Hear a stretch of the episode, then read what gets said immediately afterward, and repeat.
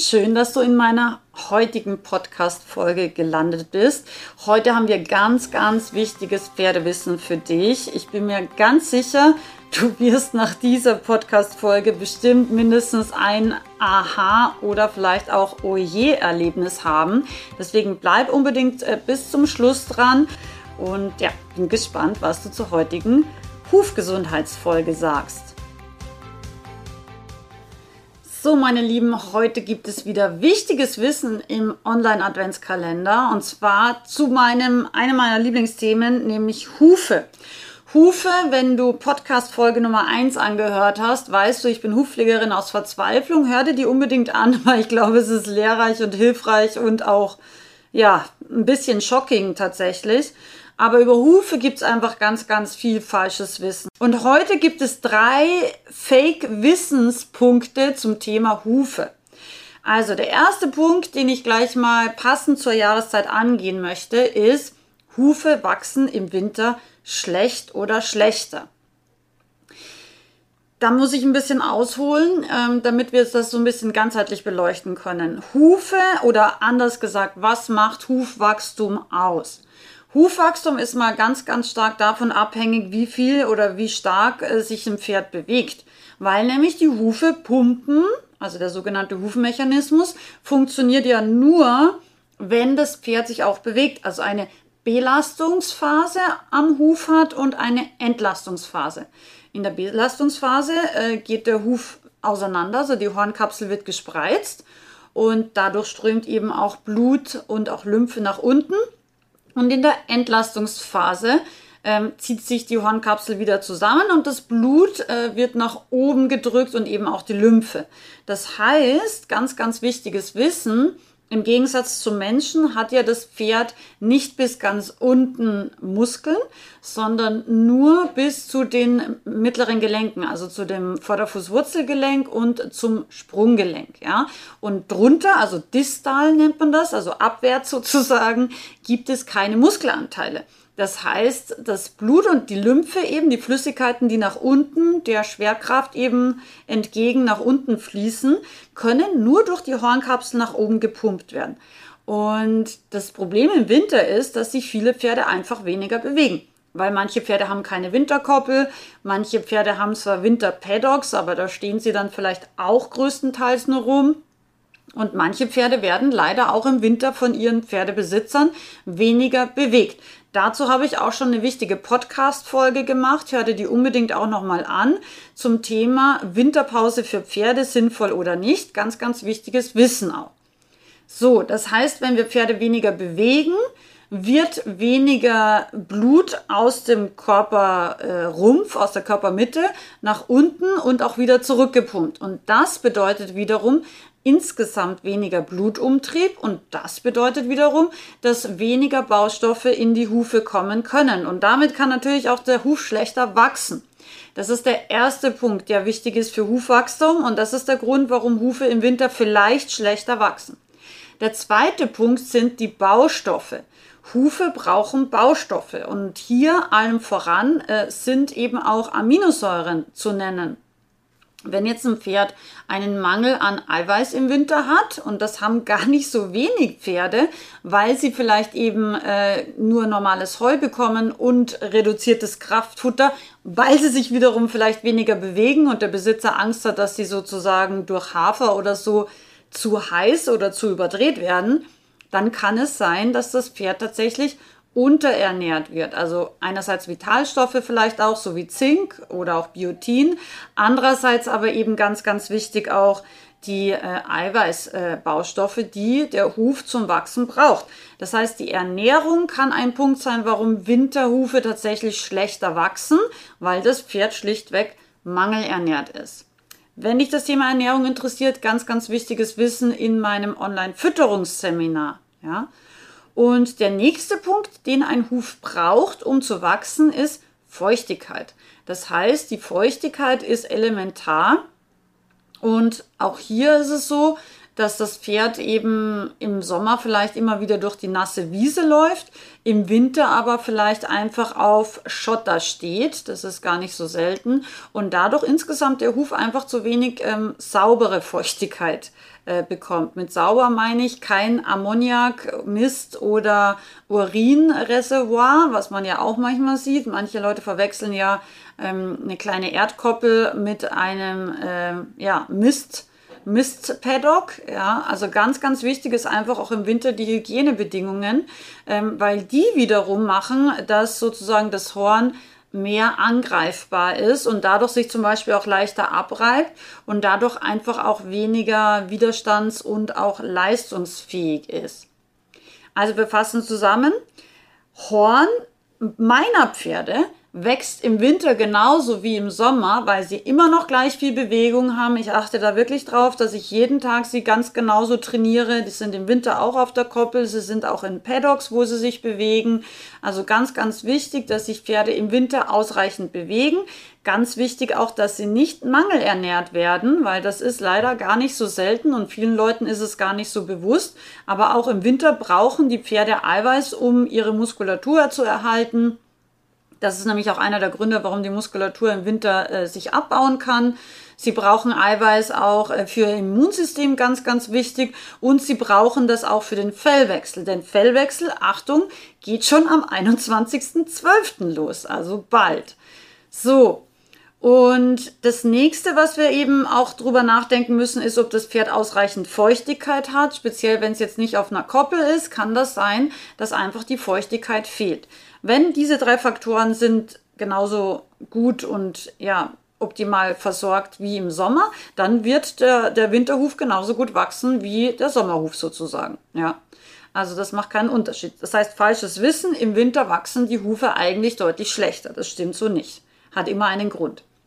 Zweites falsches Wissen, und da bin ich das lebende Beispiel, dass es wirklich falsch ist, ist das Thema, wenn ich mein Pferd mit ähm, Eisen Stiften und vielleicht Stollen und Grip beschlage, dann ist das Pferd so sicherer im Winter unterwegs, wie wenn es barhuf läuft. Das ist leider ganz falsches Wissen. Denn ein Pferd, was volles Gefühl im Huf hat, wird mit Garantie besser über Schnee und Eis laufen, wie ein Pferd, was, ich sage jetzt mal, so ein bisschen kalte taube Füße hat. Also du kennst es bestimmt, dass du schon mal ähm, lange im Winter spazieren warst und hast vielleicht die falschen Schuhe angehabt. Die Füße wurden unglaublich kalt, ja, und irgendwann hast du nur mehr so ein dumpfes Gefühl in den Füßen oder vielleicht kennst du es auch von den Händen. Und ich denke, genau dieses Gefühl haben die meisten Pferde im Winter, wenn sie Eisen anhaben. Warum? Weil Eisen als Metall Wärme leitet. Das heißt, wenn du im Winter ähm, Pferdebeine angreifst, die beschlagen sind und bei, ich sage jetzt mal, so wie bei uns in Österreich, bei minus 20 Grad eben im Winter stehen, in der Kälte, äh, wirklich im tiefen Schnee ausstehen, dann ist es wirklich so, dass diese Füße bis nach unten eiskalt sind. Wenn du aber einen gesunden Barhufer hast, dann hat der im Winter auch, also jetzt nicht super heiße oder warme Füße, aber einfach normale Körpertemperatur. Und selbst bei wirklich Minusgraden geht diese warme Körpertemperatur direkt bis unter den Kronrand, ja. Der äußerste Bereich vom Huf ist, ist schon kühl und vielleicht auch kalt, wenn es minus 20 Grad hat. Aber nichtsdestotrotz, also man sieht eben bei Thermografieaufzeichnungen auch den wahnsinnig großen Unterschied zwischen beschlagenen Pferdefüßen und Barhufern. Ja, bei Barhufern, selbst bei kalten Temperaturen, geht einfach die Wärme bis ganz unten. Bei ähm, beschlagenen Pferden sind die Beine insgesamt bis hoch zum Kapal- und Sprunggelenk viel, viel kälter. Also ich habe Thermografieaufnahmen, da sind die Beine äh, unglaubliche 4 Grad kalt im Winter im Vergleich zum Barhufer, der bei gleichen Außentemperaturen ungefähr 25 Grad Beintemperatur bis ganz unten hat. Ja, also das ist wirklich krass zu sehen, weil ich habe eben auch in meinem Hufseminar Beispiele von Thermografieaufnahmen vom gleichen Pferd, wenn das Pferd zum Beispiel ein Eisen verloren hat, da sieht man halt gleiches Pferd, zwei Vorderbeine, eins mit Eisen, eins ohne Eisen und dann ist da irgendwie 20, 25 Grad Temperaturunterschied. Und das ist wiederum auch ein Grund, warum eben äh, Hufe im Winter einerseits schlecht wachsen können, weil bei 4 Grad äh, Körpertemperatur, ja, da ist einfach auch diese ähm, Flüssigkeitsfließfähigkeit äh, von dem Blut zum Beispiel auch schon äh, deutlich reduziert. Das heißt einfach, dass insgesamt der ganze Organismus wirklich auch ähm, über diese Kälte auch geschwächt wird und der Stoffwechsel natürlich auch nicht mehr so gut arbeitet. Und andererseits bedeutet es aber vor allem, wenn die Pferde einfach so dermaßen kalte Füße haben, dass sie den Untergrund und damit auch das Eis zum Beispiel nur mehr schwer oder zu spät oft auch fühlen. Also ich bin tatsächlich früher, wie ich noch beschlagene Pferde in Österreich im Winter geritten habe, äh, bin ich eigentlich fast jeden Winter mit dem Pferd irgendwann mal ausgerutscht. Also ausgerutscht und hingefallen. Weil nämlich man oft bei uns, wenn da Schnee war, war da Eis drunter, weil da irgendwie eine Regenrinne war, wo da das Wasser dann irgendwie rübergeflossen ist und dann hat das halt drüber gefroren und dann hat es wieder zwei, drei Zentimeter drüber geschneit. Das heißt, man konnte jetzt nicht sehen, dass da drunter Eis ist und dann galoppiert man halt mal irgendwo ein Stück bei so einem Feldweg oder so und dann ist da drunter Eis und bis man das dann feststellt, dann liegt man eh schon mit dem Pferd da. Also ich hatte einige Unfälle tatsächlich so, und die im Krankenhaus haben mich auch schon ganz gut per Namen gekannt, tatsächlich.